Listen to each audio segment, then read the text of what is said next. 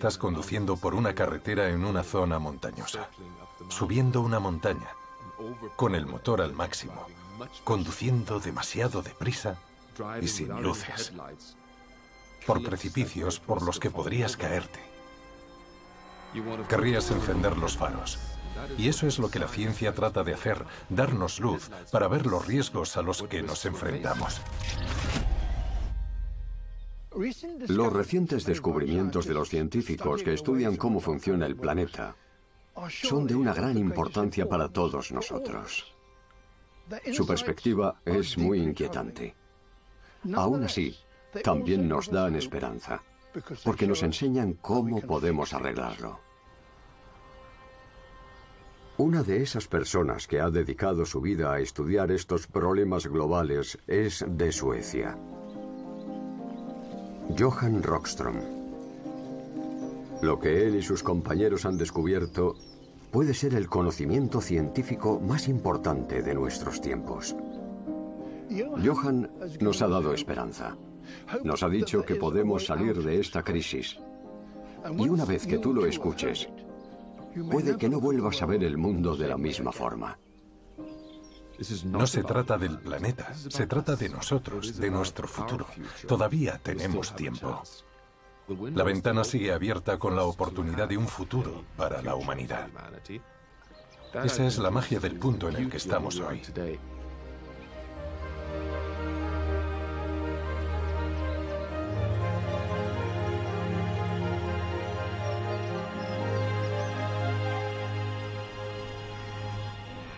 Nuestro conocimiento de cómo funciona el planeta siempre evoluciona. Ahora podemos ver claramente cómo la complejidad intrínseca de la vida es esencial para nuestra supervivencia. Pero la biodiversidad está en riesgo y nuestro clima está cambiando. Johan Rockström se ha centrado en lo que mantiene nuestro planeta estable. Somos la primera generación, gracias a la ciencia, que es consciente de que podemos estar dañando la estabilidad y habilidad del planeta Tierra de sostener la evolución humana como la conocemos. Tenemos este significativo gráfico de los datos sobre núcleos de hielo. Este gráfico es una revelación. Muestra la variación de la temperatura global en los últimos 100.000 años, desde la aparición de los primeros Homo sapiens.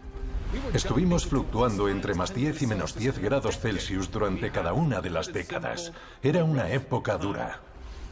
El dato crítico es que la temperatura se estabilizó hace 10.000 años. Vemos en el gráfico que estamos en un increíble, por no decir casi milagroso, periodo estable interglaciar. Los geólogos le han dado a este periodo de estabilidad un nombre propio.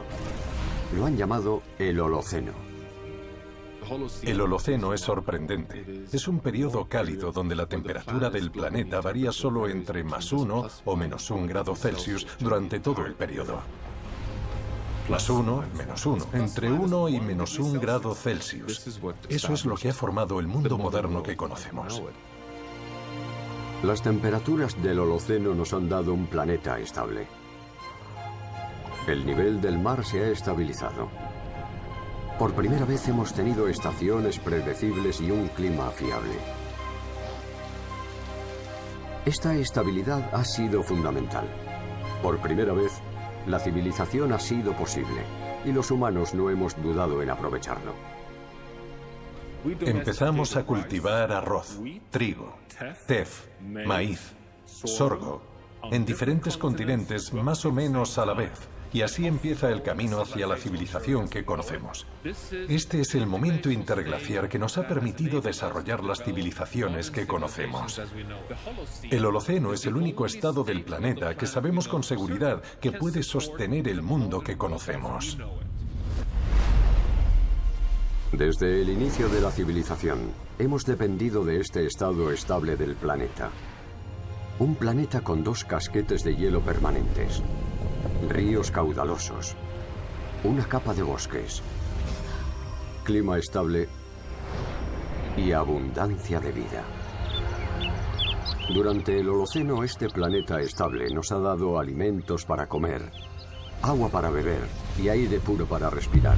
Pero acabamos de dejar el Holoceno atrás. La presión de los humanos sobre el planeta ha llegado hasta tal punto que hemos creado nuestra propia era geológica. Los científicos declararon recientemente que el Holoceno ha terminado y que ahora estamos en el Antropoceno, la era de los humanos, porque ahora somos nosotros los que provocamos los cambios en el planeta. Hemos modificado la mitad de la superficie de la Tierra para cultivar y criar ganado. Movemos más sedimentos y rocas que los procesos naturales de la Tierra. Se pesca en más de la mitad del océano. Nueve de cada diez personas respiran aire contaminado.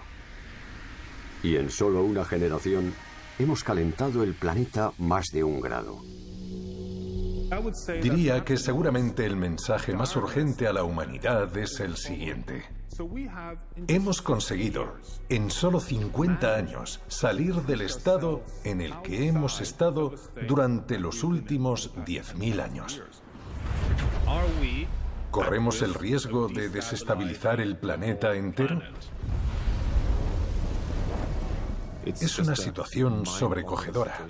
Por primera vez, tenemos que plantearnos el riesgo de desestabilizar el planeta entero. El objetivo de Johan era el de verlo todo en su conjunto, sacar información de la red global de conocimiento, para aprender qué es lo que mantiene estable al planeta. ¿Qué sistemas determinan el estado del planeta? Al principio no sabíamos si había cinco o treinta. Solo lanzamos la pregunta, ¿podemos identificar los sistemas que regulan el estado del planeta? Esos sistemas han permitido que el planeta se mantenga estable durante el Holoceno. Según ponemos más presión en la Tierra, hay más peligro de que esos sistemas se rompan y que traspasemos los límites de la Tierra, haciendo que la estabilidad de la que dependemos colapse. Estaba convencido de que queríamos lanzarnos hacia este reto de definir los límites del planeta. Podemos identificar un punto cuantitativo que si se sobrepasa se pueda provocar cambios no lineales y marcarlo como límite.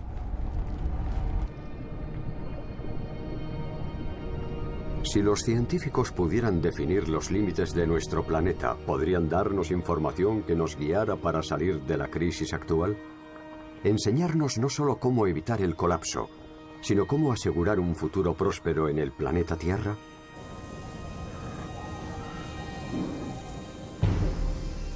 El primer límite es el que todos conocemos.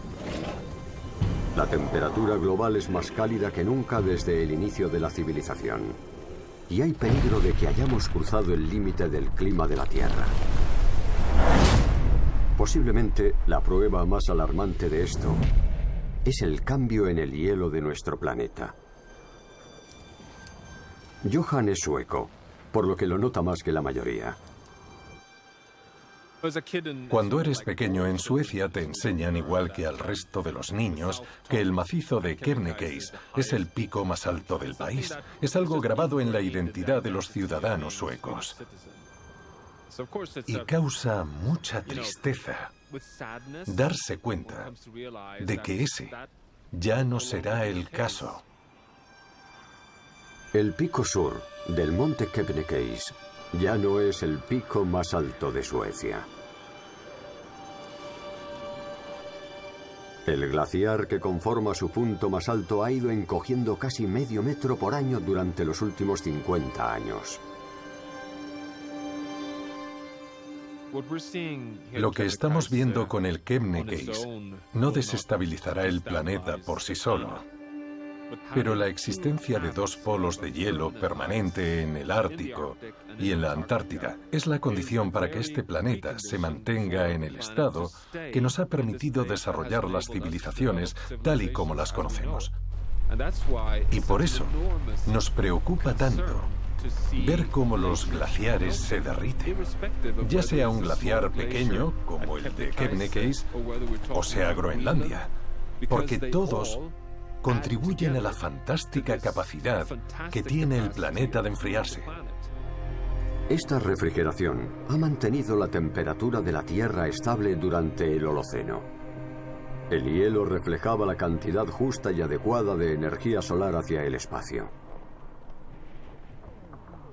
Una superficie blanca permanente como la que vemos aquí alrededor de nosotros está reflejando un 90 o 95% del calor del Sol. Cuando estas placas de hielo empiezan a derretirse, no solo disminuyen de tamaño haciendo que las zonas de los márgenes sean oscuras y absorban el calor, sino que el hecho de que la superficie del hielo sea más líquida cambia el color sustancialmente, de manera que las placas de hielo pasan de ser autorrefrigerantes a autocalentarse. Y ese es el punto sin retorno más dramático en el sistema de la Tierra. Si sobrepasas ese punto, el cambio se vuelve irreversible. Es como un tren parado en una cuesta que empieza a moverse. No tenemos frenos. El tren comienza a acelerar, yendo cada vez más rápido. Y en algún momento perdemos el control. Nos estamos quedando sin los frenos que evitan que la placa de hielo de Groenlandia se derrita. Cuando vine aquí por primera vez, con 20 años, sentí que estaba dentro de un sueño, porque estaba viendo paisajes que solo había visto en libros hasta entonces. Jason es uno de los muchos científicos del mundo cuyas pruebas y conocimientos han inspirado la investigación de Johan. Las nevadas del milenio en Groenlandia se han acumulado, produciendo una capa de hielo de 3 kilómetros de grosor y están muy cerca de la atmósfera. Hace mucho frío allí. Según se va derritiendo, la superficie de la placa de hielo baja hacia un aire más cálido y hace que se derrita más rápido. Cuanto más se derrite, más tendría que enfriarse el clima para revertirlo. Pero el clima a día de hoy ya es demasiado cálido para Groenlandia. En el clima actual, Groenlandia ya ha entrado en el punto de no retorno, perdiendo 10.000 metros cúbicos de hielo por segundo. Ese es el ritmo medio de pérdida. Y ese ritmo seguirá creciendo según se caliente el clima. Así que, ¿Groenlandia tiene arreglo? Ya no lo tiene.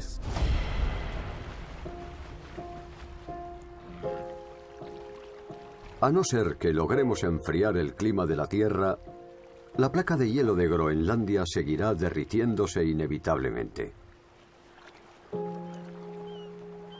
Lo dramático del asunto es que en los puntos de no retorno, una vez presionas el botón no puedes pararlo, no tiene fin, es demasiado tarde. No puedes decir, ahora me doy cuenta de que no quería derretir el hielo de Groenlandia, volvamos atrás, es demasiado tarde. Cuando cruzas estos puntos de no retorno, entras en un lugar sin vuelta atrás en el que metes al planeta en un modo irreversible que lo va alejando del estado en el que, en nuestro caso, puede sostener la vida humana. Si se derrite la placa de hielo de Groenlandia, los niveles del mar aumentarían 7 metros de altura. Imaginaos un mundo en el que el nivel del mar no es estático, que va cambiando.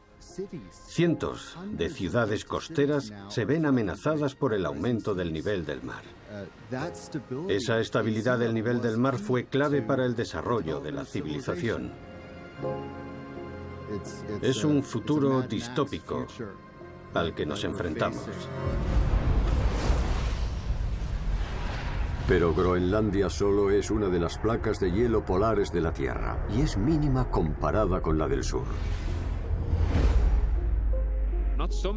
No hace muchos años, se pensaba que la Antártida era un sistema resiliente. Era la placa de hielo a la que no afectaba el cambio climático. Pero hoy eso ha cambiado completamente. Hoy vemos una pérdida acelerada de masa y de hielo que va hacia el océano de la Antártida.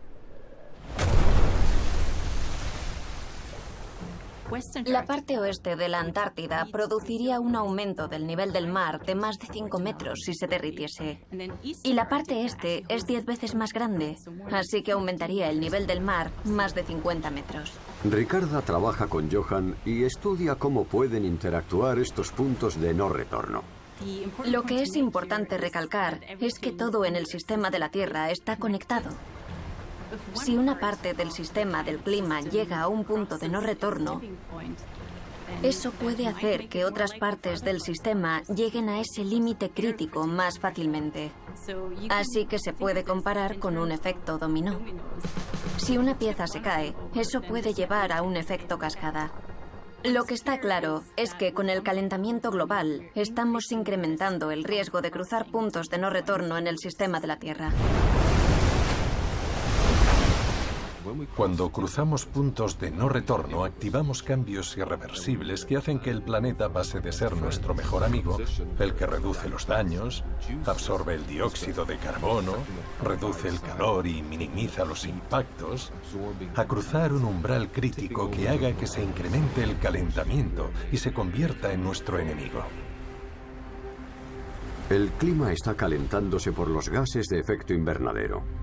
Y es esta emisión de gases la que nos acerca a un punto de no retorno. Desde mucho antes de la aparición de los seres humanos, la temperatura media de la Tierra se acercaba mucho a la concentración de dióxido de carbono en la atmósfera. Durante el Holoceno, esta concentración se mantuvo estable, pero eso cambió con la revolución industrial. En 1988 pasamos a 350 partes por millón de dióxido de carbono en la atmósfera de la Tierra.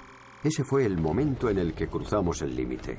Desde entonces, corremos el riesgo de desencadenar cambios que lleven a un calentamiento acelerado.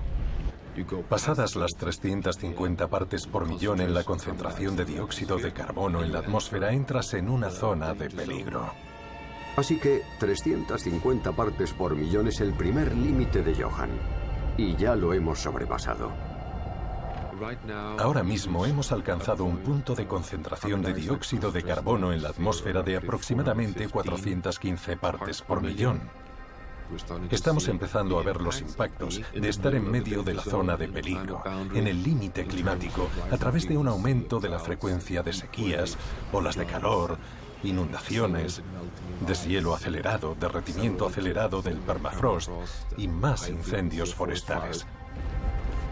Tenemos cerca un segundo límite. Nos acercamos rápidamente a las 450 partes por millón de dióxido de carbono. Y esos límites del planeta de las zonas de peligro están definidos por un rango de incertidumbre de la ciencia. Hoy creemos que ese rango de incertidumbre se encuentra entre los 350, que es el límite entre la zona segura y la entrada en la zona peligrosa, hasta los 450, que es cuando sales de la zona peligrosa y entras en la zona de alto riesgo. Si entramos en la zona de alto riesgo, alcanzar los puntos de no retorno se hará más probable, si no inevitable, y esta es una estimación conservadora, dado que las señales de estos puntos empiezan a rodearnos. En términos más sencillos, el límite climático del planeta es igual a un calentamiento de un grado y medio Celsius, y hay muchas pruebas que demuestran que entraremos en alto riesgo si pasamos de ese grado y medio. Estamos en 1.1 y avanzamos rápidamente hacia el 1.5, y la única oportunidad que tenemos de no pasar ese límite es que creemos una economía mundial libre de combustibles fósiles en los próximos 30 años. Aunque el tema del cambio climático ha ocupado la portada de muchas noticias, Johan sabía que esto era solo parte de algo mucho más grande. Porque la estabilidad de nuestro planeta no solo depende del clima. Hubo que hacer más investigaciones y recopilación de pruebas para concluir que tenemos también cuatro límites de la biosfera. Límites que se encuentran en la Tierra. Eso incluye la configuración de la Tierra. ¿Cómo están compuestos los biomas de la Tierra? Las tres selvas tropicales, el bosque templado, el bosque boreal, los prados y los humedales. El segundo es la biodiversidad, todas las especies de agua o tierra. El tercero, por supuesto, muy importante, el ciclo hidrológico.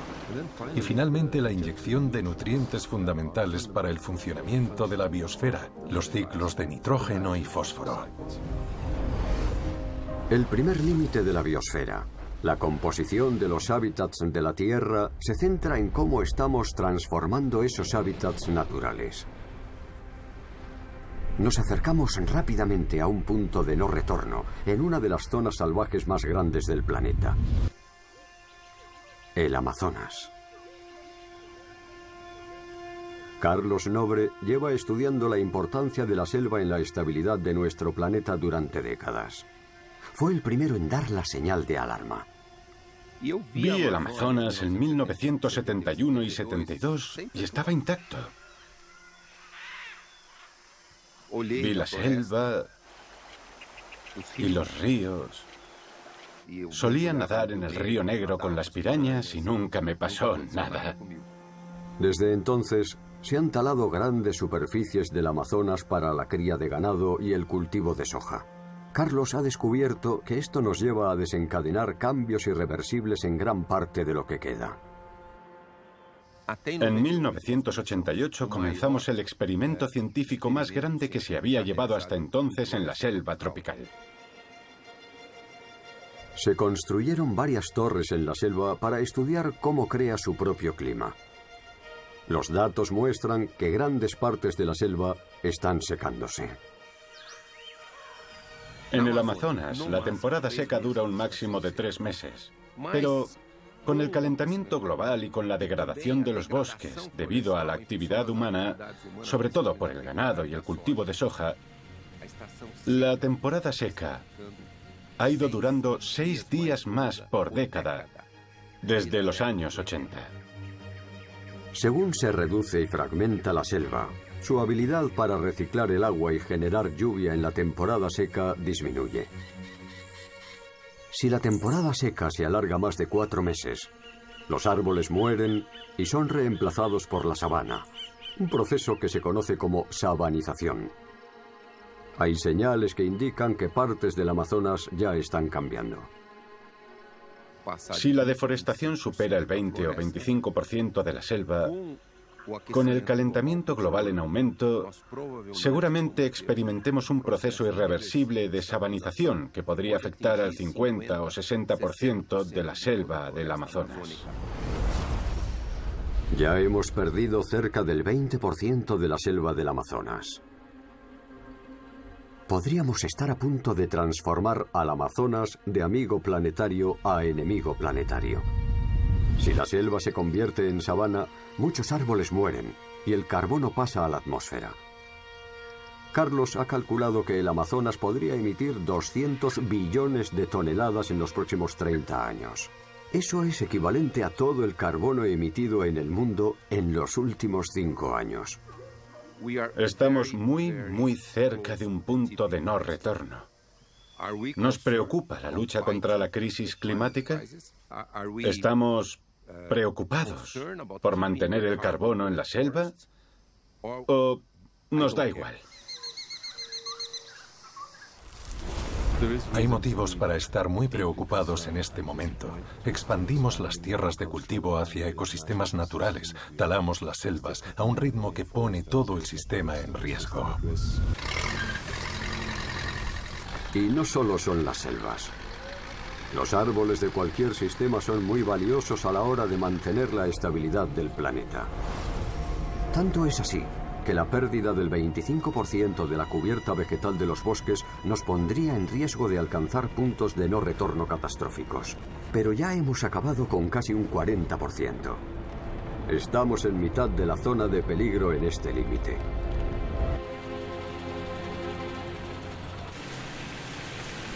Una segunda consecuencia grave de la deforestación es la pérdida de la biodiversidad, de la naturaleza. La biodiversidad es el segundo límite de la biosfera, porque sustenta nuestra propia habilidad para vivir en la Tierra. Pero no la estamos tratando bien. La naturaleza está siendo degradada a una velocidad y escala sin precedentes en la historia de la humanidad. Anne Larry es una ecologista alarmada por la acumulación de evidencias. En todos los lugares del mundo, la naturaleza está en declive. Un millón de especies de plantas y animales, de un total estimado de 8 millones, están en peligro de extinción. Si seguimos con esta tendencia negativa, podríamos llegar a una sexta extinción en masa. En solo 50 años, la humanidad ha acabado con el 68% de las poblaciones de vida salvaje. Está claro que estamos en medio de una crisis de biodiversidad. Al perder todas estas vidas, toda esta biodiversidad, estamos poniendo en riesgo nuestra propia existencia en la Tierra.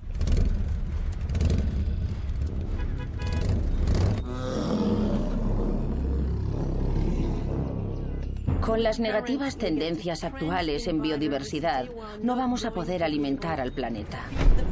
Para eso necesitas una naturaleza que funcione bien.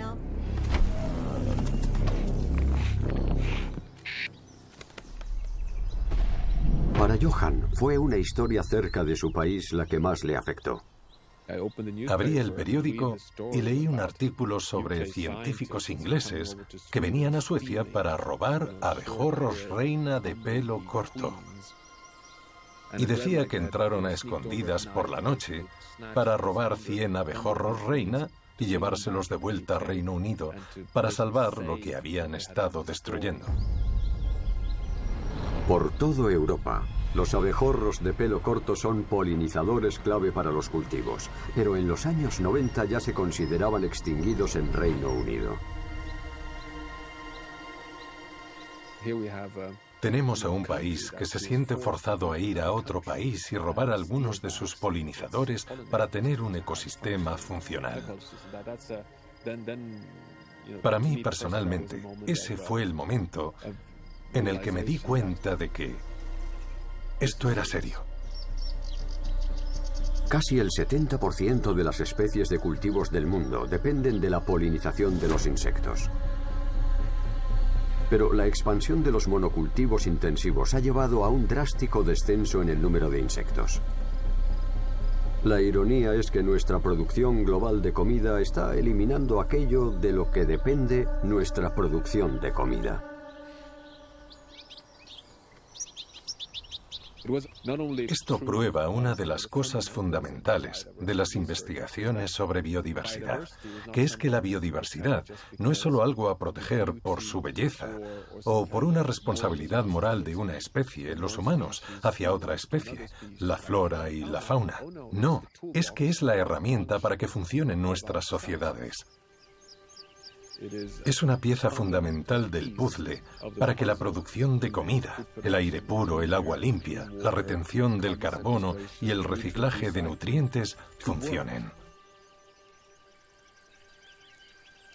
Los científicos han intentado calcular los beneficios que proporcionan los insectos haciendo su actividad normal en grandes números, cada uno haciendo una actividad sutilmente diferente.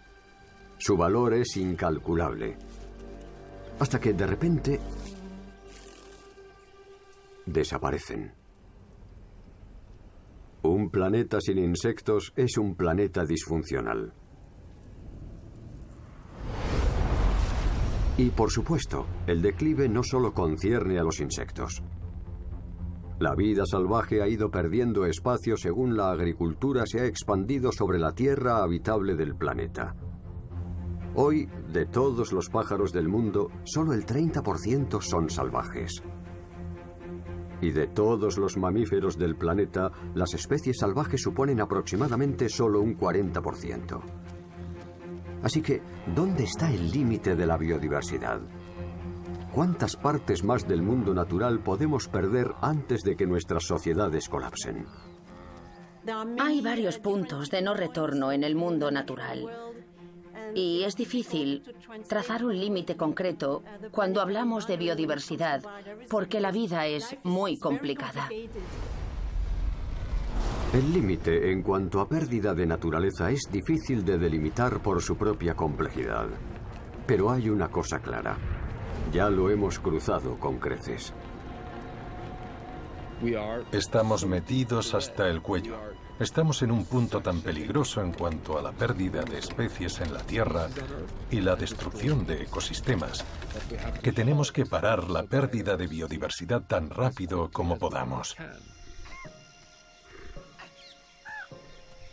Ahora es el momento de establecer un objetivo para 2021 o 2022, en los primeros años de esta década. Hay que intentar tener una pérdida cero de la naturaleza. El equivalente al grado y medio Celsius de calentamiento que se permite sería cero pérdidas de naturaleza de aquí en adelante. El tercer límite de la biosfera se refiere al riego sanguíneo del planeta, ya que el agua es otro de los elementos fundamentales de los que depende la sociedad. ¿Sabías que tú y yo necesitamos unos 3.000 litros de agua dulce por persona cada día para mantenernos vivos? Y dirás, madre mía, ¿3.000 litros? ¿Tres toneladas de agua? ¿Cómo puede ser?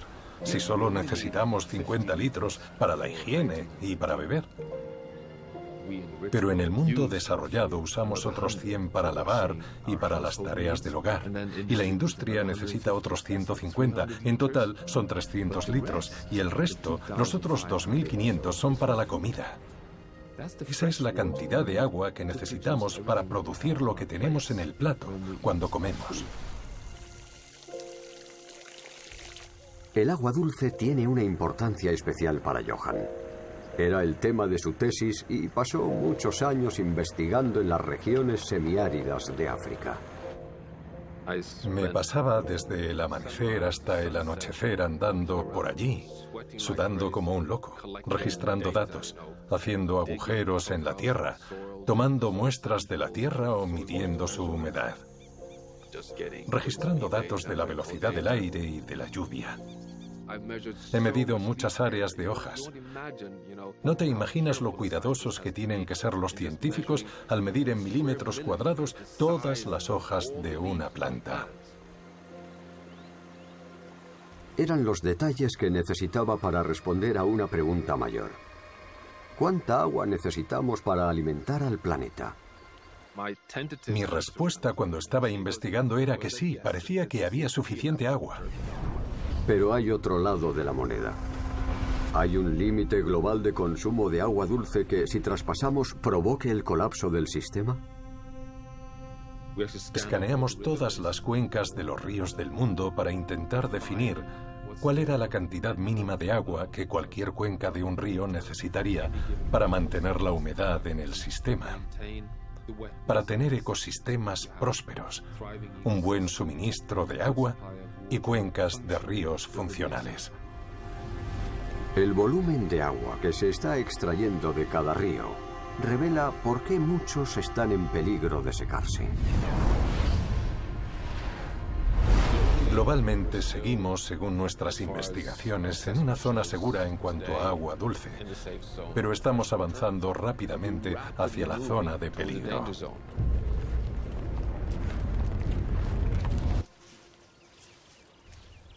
El último límite de la biosfera trata sobre el flujo de los nutrientes nitrógeno y fósforo. Son los componentes esenciales de todos los seres vivos, los ingredientes clave de los fertilizantes. Johan ha presenciado de primera mano los impactos del incremento de su uso. Él pasó sus veranos de niño en una isla del mar Báltico. Nos encantaba pescar. La mayoría de las veces pescaba con mi mejor amigo Anders y mi hermano pequeño Niklas. La mayoría de las veces. Solo con ir los tres podíamos decirle a mis padres, ¿queréis pescado para cenar? Y volvíamos a casa con pescado. Una de las aventuras consistía en salir una o dos millas náuticas en el Báltico y allí podíamos pescar bacalao. En esa época, yo era el que mejor se le daba a limpiar pescado. Así que pasada una hora yo tenía que dejar de pescar porque teníamos tanto bacalao que la única forma de llevarlo a casa era cortarlo allí mismo. Y las gaviotas venían hacia nosotros porque había muchas entrañas y trozos de pescado que estábamos quitando para que cupiese todo en el barco. Y cuando era niño, eso nos causaba mucha, mucha alegría. Unas décadas después, hoy en día, la situación es completamente diferente. No ves a nadie que trate de pescar bacalao porque está completamente vacío. Parece exactamente igual a como estaba en los años 70 y 80 cuando lo miras desde arriba. Pero cuando observas desde abajo, es algo completamente diferente. Cuando Johan era un niño, el Báltico era un ecosistema sano en el que predominaban los peces depredadores como el bacalao. Pero aunque la pesca excesiva acabó con muchos peces, fue el vertido de fertilizantes que llegaban de tierras cercanas lo que hizo que el Báltico acabara así. Ahora es el mar más contaminado del mundo. Cuando hay varios equivalentes al mar Báltico en el planeta, es cuando debes preocuparte, porque es una señal de que todo el planeta está perdiendo gradualmente su resiliencia y se está debilitando más y más. Elena Bennett es una experta en el impacto de los fertilizantes. Cogemos nitrógeno del aire y lo transformamos químicamente para convertirlo en una forma que puedan usar las plantas. O en el caso del fósforo, lo sacamos de la tierra, lo extraemos. Hemos desarrollado procedimientos químicos o formas de extraer el fósforo que son mucho más eficientes y que básicamente doblan, triplican o incluso cuadruplican la producción de comida alrededor del mundo. Esto era útil a la hora de alimentar a una población creciente, pero comenzamos a echar más fertilizante del que los cultivos necesitan. Estos nutrientes no usados acaban en ríos, sobrefertilizándolos. Este proceso se llama eutrofización. Vemos mucho crecimiento de algas. Parece una capa medio azul verdosa encima del lago. Suele oler fatal, porque lo que olemos es el alga pudriéndose y cuando se descompone, consume oxígeno. La reducción de oxígeno cambia la composición química de los sedimentos en el fondo del lago, haciendo que liberen más fósforo. Si tienes un problema de eutrofización, es como si el lago dijera, Vale, voy a empeorarlo aún más. Y crea una reacción en cadena que genera más y más y más fósforo en el lago y que lo mantiene en ese estado.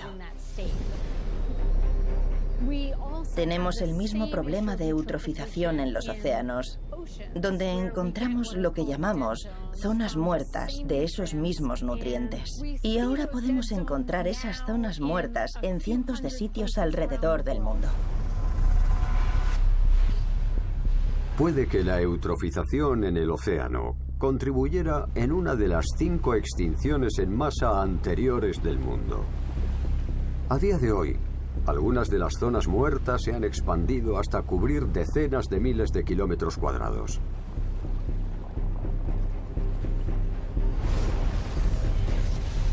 El uso desproporcionado del fósforo y el nitrógeno es uno de los impactos menos conocidos, pero más críticos en la biosfera. Ya estamos dentro de la zona de peligro. Ya hemos cruzado el límite de nutrientes. No es algo en lo que pensemos a menudo. Creo que tendríamos que tomarnos este límite mucho más en serio de lo que lo estamos haciendo actualmente. Los nutrientes, el agua, los bosques, la biodiversidad y el clima Cinco grandes componentes de nuestro planeta que regulan la estabilidad y sustentan nuestra supervivencia. Pero Johan y sus compañeros sabían que esto no era todo. No habían contado con el drama que está ocurriendo en los océanos y que pocos conocen. Su impacto en la estabilidad del planeta podría ser más grande que el del resto. Cuando emitimos CO2 a la atmósfera, como un tercio de esas emisiones acaban en el océano. Terry Hughes ha colaborado con Johan durante muchos años. Eso ha cambiado la composición química del océano.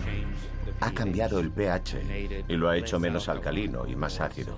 Por eso lo llamamos acidificación del océano. Cuando el dióxido de carbono se disuelve en agua, crea ácido carbónico.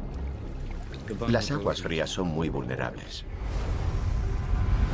Durante las últimas décadas, los océanos del mundo se han vuelto un 26% más ácidos. Y mientras las concentraciones de dióxido de carbono en la atmósfera se mantengan altas, el océano seguirá acidificándose. El ácido reacciona con unos químicos del agua llamados iones carbonato, reduciendo su concentración.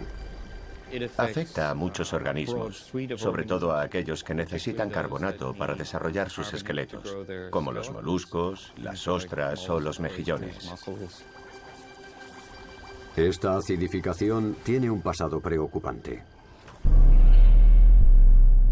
Los cambios globales en la acidificación, en el pH del océano, pueden causar extinciones en masa. Lo hemos visto repetidamente en el registro geológico. Así que mientras manipulamos el clima del planeta, estamos jugando con fuego en cuanto a las consecuencias imprevistas que conlleva pasar estos límites del planeta y entrar en territorio inexplorado. Aún seguimos en zona segura en cuanto a la acidificación de los océanos, pero nos acercamos a la zona de peligro y a una extinción en masa catastrófica. Pese a las complejidades de la Tierra, Johan y sus compañeros han descubierto que hay solo nueve sistemas que mantienen nuestro planeta estable. Pero no han identificado aún dónde están los límites de dos de ellos. El primero es una mezcla de contaminantes creados por el hombre. Los llamamos entidades nuevas, y es todo, desde los residuos nucleares a los contaminantes orgánicos persistentes, pasando por los metales pesados y los microplásticos.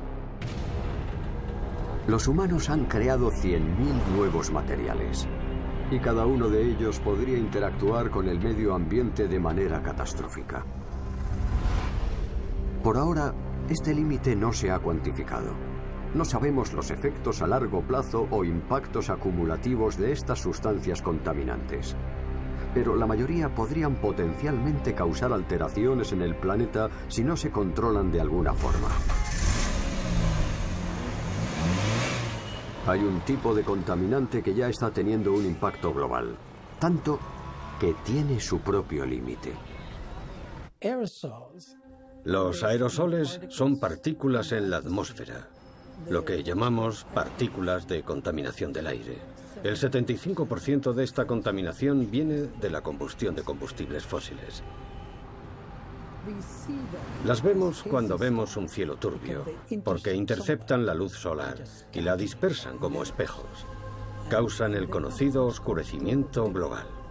Birbadran ha pasado su vida estudiando el aire de alrededor y de encima de nosotros.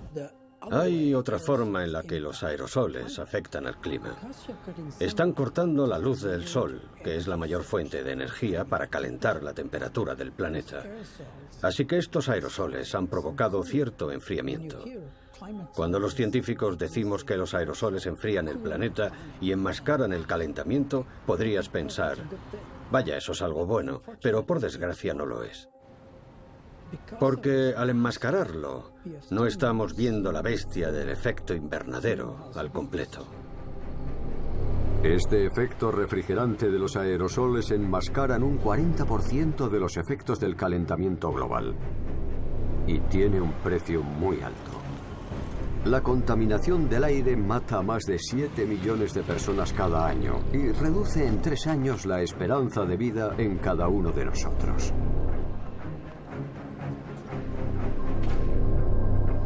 Todavía no se ha determinado dónde está el límite de la contaminación del aire.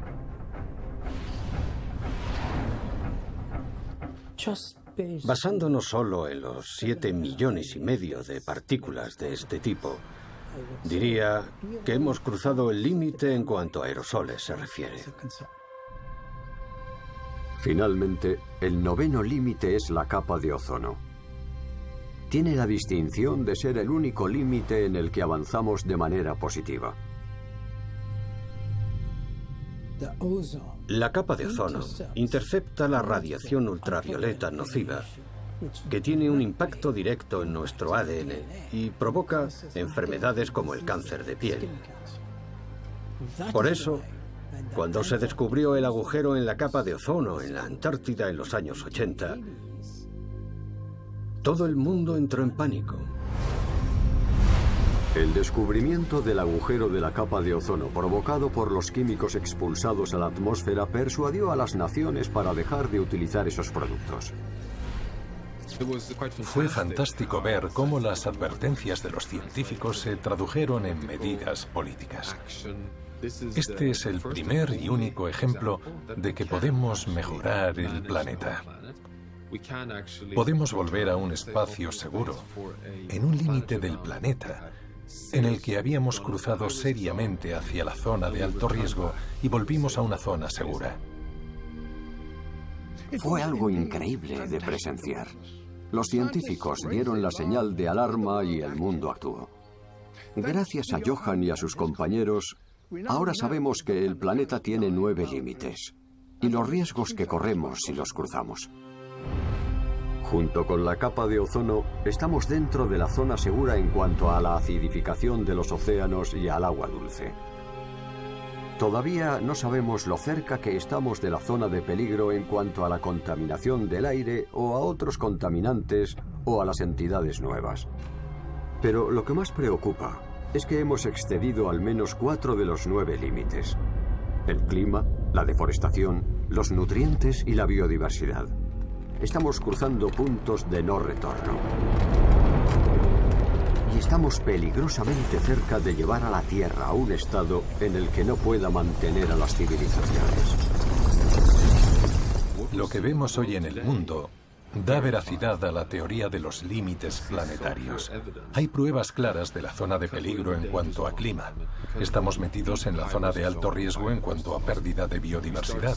Vemos un incremento de las sequías, de los impactos en las selvas, los incendios en Australia y el Amazonas, el derretimiento del hielo y el colapso de los arrecifes de coral.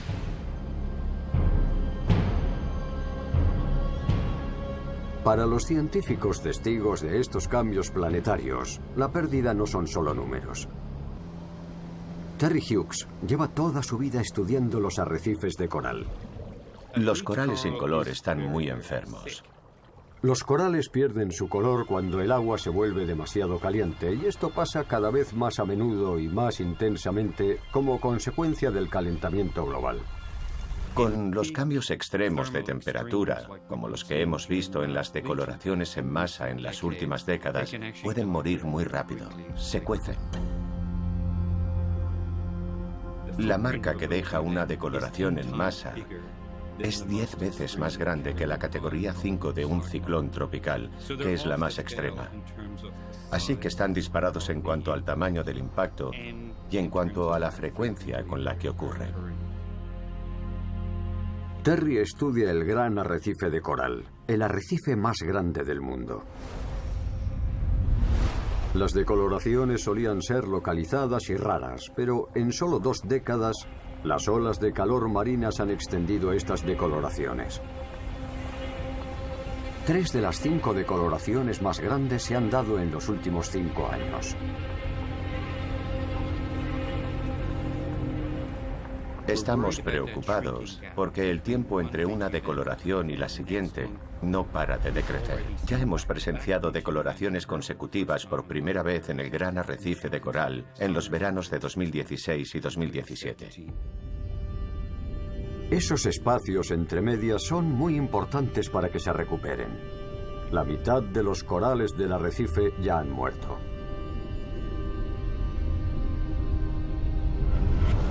El trabajo de Terry incluye inspecciones aéreas para ver la extensión de cada decoloración. Cuando realizamos las inspecciones aéreas, volamos lo más lentamente posible y lo más bajo posible para ver los corales individuales y poder identificar cuántos más se han vuelto blancos. Están todos blancos. Sí, qué horror. Se puede ver un arrecife decolorado desde kilómetros de distancia porque casi brilla de la cantidad de coral blanco que hay. Hay un espacio bastante grande y casi todo está decolorado. Hemos hecho esas inspecciones cinco veces y yo he liderado tres de ellas. Las últimas tres en el 2016, 2017 y 2020. Es un trabajo que esperaba no haber tenido que hacer nunca, porque es bastante duro.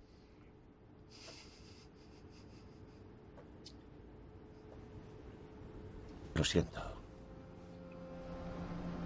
Nos dirigimos hacia un futuro en el que la gran barrera de coral será un cementerio de coral. Los que estudian el clima nos están diciendo a los biólogos que si seguimos emitiendo las mismas cantidades de carbono, tendremos decoloraciones consecutivas cada verano al final de este siglo. Hemos pasado el punto de no retorno en cuanto a la decoloración de corales.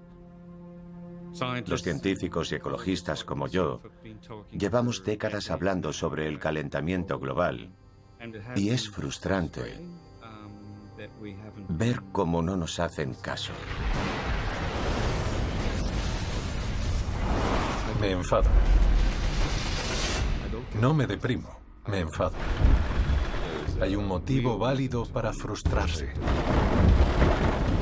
Porque la ciencia lo ha comunicado durante los últimos 30 años y seguimos sin hacer lo correcto. I want you to panic. I want you to feel the fear I feel every day. And then I want you to act. I want you to act as if you would in a crisis. I want you to act as if the house was on fire. Because it is. The bushfires in Australia have raged for months, destroying so much of the country's east coast. And the En el 2020 Australia pasó por un verano infernal. And our only way out is now a treacherous gauntlet of fallen trees and flames. Debido a las altas temperaturas nunca antes vistas y una gran sequía, se quemaron casi 2.300.000 hectáreas de tierra. La gente teme que esto se vuelva la nueva normalidad. Pero la ciencia dice que no habrá nueva normalidad. Daniela Teixeira estudia a las cacatúas lustrosas, una de las aves más vulnerables de Australia.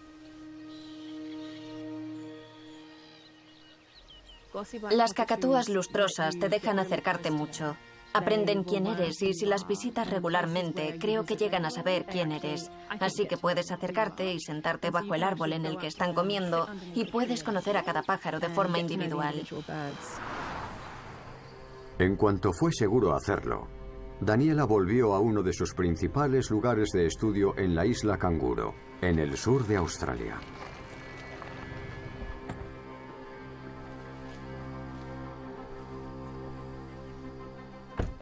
Es febrero, época de anidación de las cacatúas.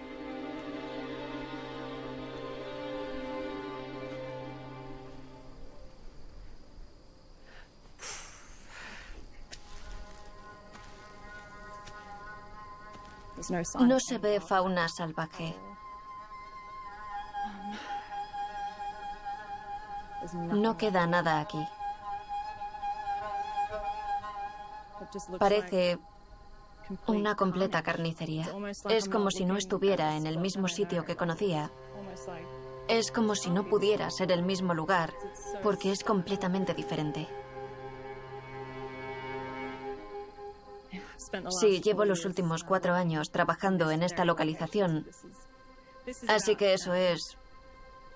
Esto es, sí, esto es muy duro. En este lugar había mucho movimiento cada tarde. Ahora veríamos polluelos jóvenes.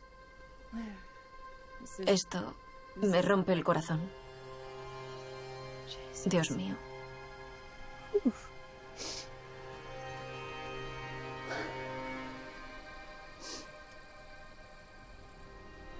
Conozco este nido bastante bien.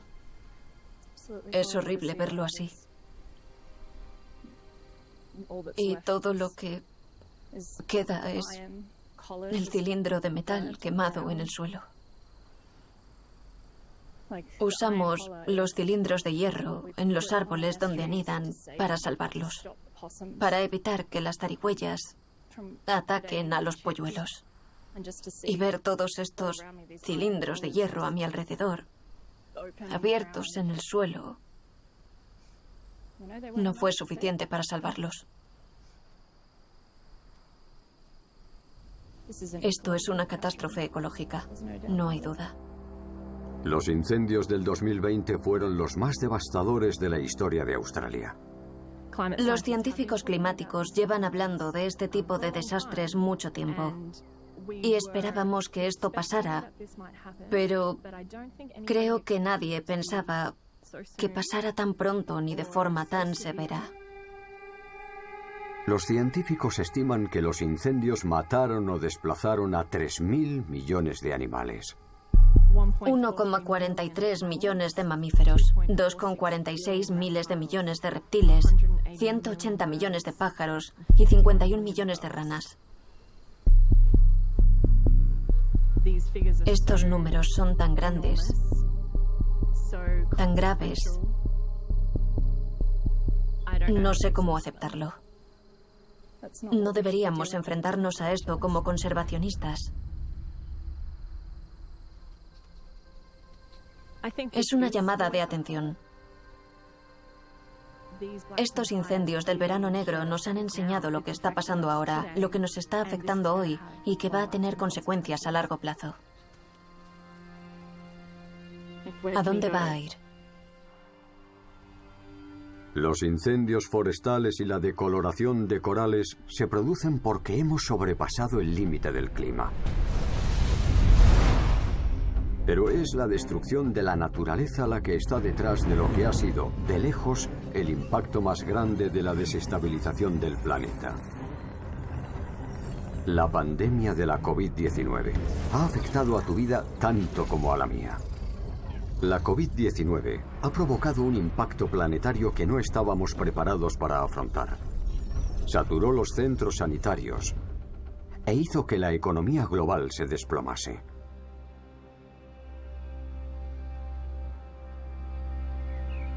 Aunque a muchos les pilló por sorpresa, la Organización Mundial de la Salud había advertido de que venía. Era cuestión de tiempo. Estábamos destruyendo la naturaleza. Estábamos destruyendo los ecosistemas. Hemos estado llevando a cabo prácticas de agricultura muy intensivas. Estábamos llevando a cabo una deforestación increíble y muy agresiva. Si a eso le añades que vivimos en ciudades muy pobladas, con una gran densidad de población, puede que todos esos elementos hayan contribuido a crear el escenario perfecto para la propagación de un virus nuevo. Las enfermedades zoonóticas surgen y se extienden a los humanos cuando la resiliencia de la naturaleza se debilita. La naturaleza sana no causa pandemias. La transmisión de enfermedades solo se da en ciertas especies bajo ciertas circunstancias, cuando invadimos su entorno de manera agresiva. Así que la salud de los humanos, la salud de los animales y la salud del medio ambiente están conectadas. La exposición a la naturaleza es buena siempre y cuando no destruyamos la naturaleza ni destruyamos los ecosistemas donde viven otras especies. La COVID-19 creo que nos ha hecho entender por primera vez, Dios mío, algo que pasa en otro lugar del planeta puede afectar a la economía mundial y cambiar mi vida inmediatamente.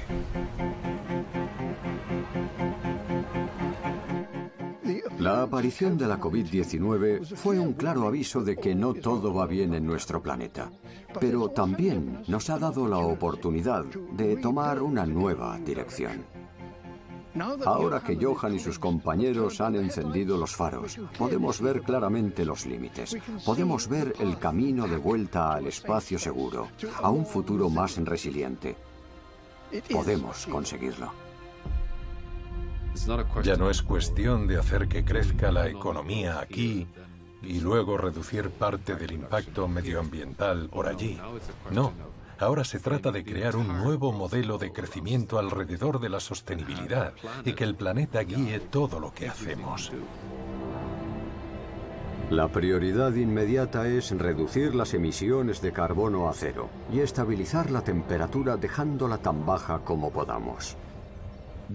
La ventana sigue abierta para que evitemos superar esos dos grados.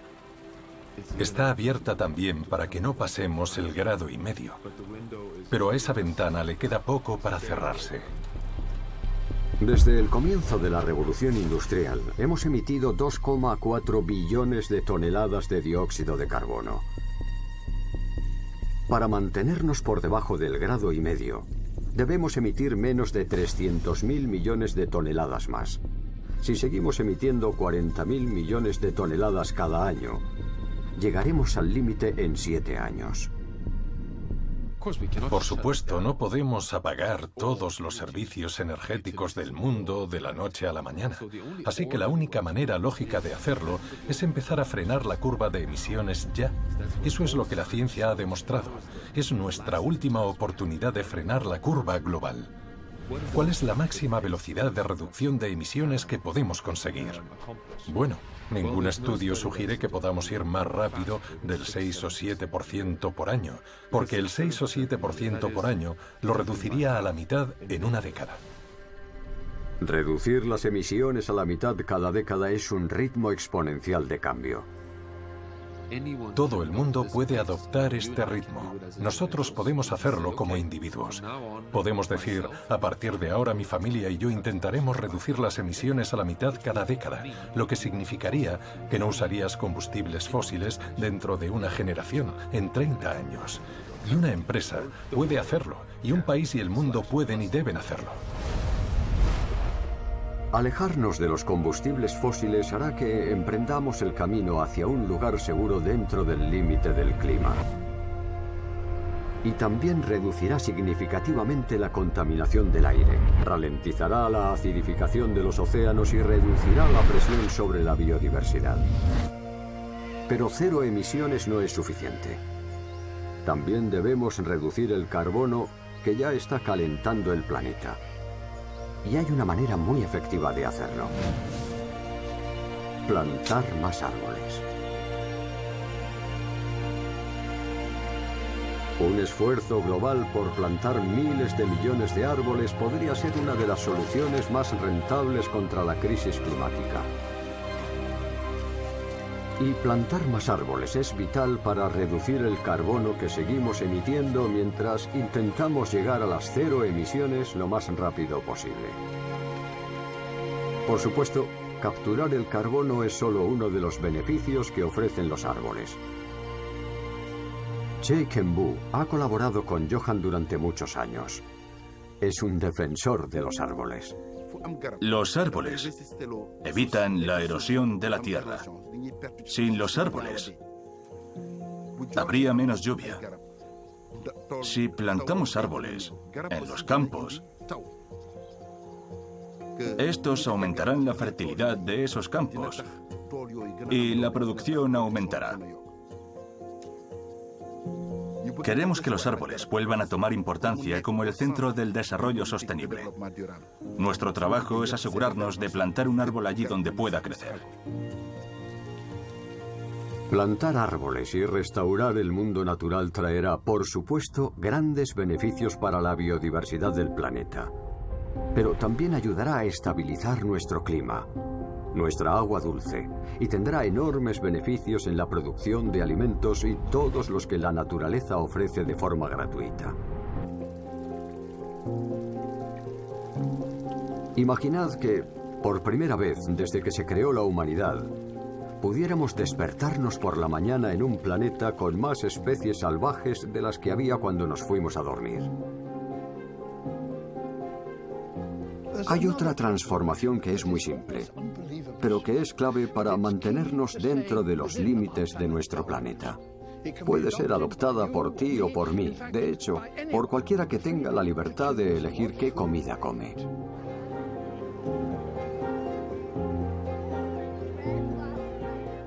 Deberíamos aproximarnos a una dieta flexitariana, con menos carne roja, más proteína de las plantas, más frutas y frutos secos, menos alimentos almidonados. Si adoptas esa dieta, y asumimos que todo el mundo comiera comida sana, podríamos volver a un espacio seguro, no solo en cuanto a clima, sino también en cuanto a biodiversidad, en cuanto a la tierra, el agua, el nitrógeno y el fósforo. Es emocionante saber que comer comida sana puede ser la manera más importante de salvar al planeta.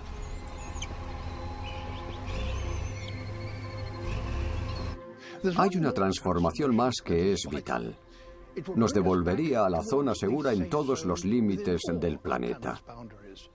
Imaginaos un mundo sin basura, donde nada se tirará.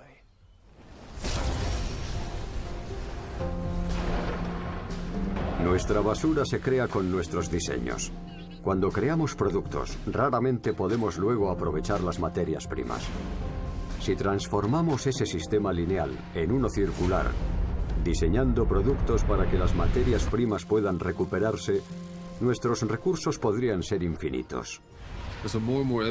Cada vez más pruebas muestran que las economías circulares son fundamentales si queremos que todos los ciudadanos del mundo puedan tener acceso a una buena vida. Eliminar la basura nos acercaría a la zona segura en cuanto a clima, biodiversidad y en cuanto a nutrientes, entidades nuevas y contaminación del aire. Los límites del planeta nos dan un camino claro a seguir. Cosas sencillas como elegir energías renovables, comer comida sana, plantar árboles o no producir basura podrían transformar nuestro futuro en la Tierra. Y lo mágico de todo esto es que estas transformaciones también mejorarían nuestra vida actual. Aunque te dé igual el planeta y te dé igual la equidad en el mundo, aunque seas egoísta y te centres solo en ti y en tu familia y en tu vida, cuya posición es totalmente respetable como un ser humano que lucha por vivir cada día Aún así, querrías que estuviéramos en ese espacio seguro. Todo el mundo se beneficiaría inmediatamente de tener un aire limpio, que nos daría más salud y más esperanza de vida, y tus hijos estarían más sanos. Volver dentro de los límites del planeta también significa que tendrías más probabilidades de vivir en sociedades con mercados estables y trabajos estables, lo que a su vez reduciría el riesgo de inestabilidad donde vivas. Así que en general es bueno estar dentro de ese espacio seguro en vez de en una zona de peligro donde todo fluctúa. Lo que hagamos entre el 20 y el 30 por las pruebas que tenemos creo que será decisivo para el futuro de la humanidad en la Tierra. El futuro no está escrito. El futuro está en nuestras manos. Lo que pase en los siguientes siglos estará determinado por cómo juguemos nuestras cartas en esta década. Es un momento extraordinario para estar vivos, pero también tenemos una gran responsabilidad de actuar acertadamente. No tenemos tiempo que perder. ¿Qué haríamos si de repente mañana por la mañana nos dijeran que hay un asteroide que viene hacia la Tierra? Estoy seguro de que dejaríamos todo a un lado y nos centraríamos en resolver el problema. Costara lo que costara. Gracias a la ciencia ahora está claro que la crisis planetaria a la que nos enfrentamos requiere la misma reacción conjunta. Yo diría que ya no tenemos problemas medioambientales en el mundo. La desestabilización del planeta, el riesgo de desestabilizar el planeta es una cuestión de seguridad y estabilidad para todas las sociedades del mundo. Por consiguiente, es un tema que debe llevar el Consejo de Seguridad. Deberíamos poner los límites del planeta en el centro gubernamental más estratégico del mundo, el Consejo de Seguridad de las Naciones Unidas. Una respuesta global de esta magnitud es ahora más posible que nunca. Algo muy grande está pasando en este momento, y es que una especie, los humanos, es una fuerza muy dominante en el planeta, de una manera que no habíamos visto nunca en los últimos 4.000 millones de años.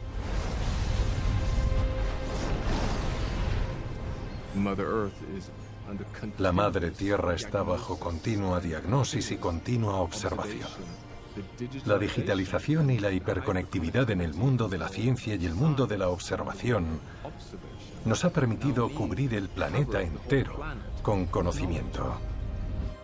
¿Y si estamos entrando en una época geológica única que no está definida solo geofísicamente, sino también definida por el hecho de que tenemos una nueva conciencia integrada dentro del planeta?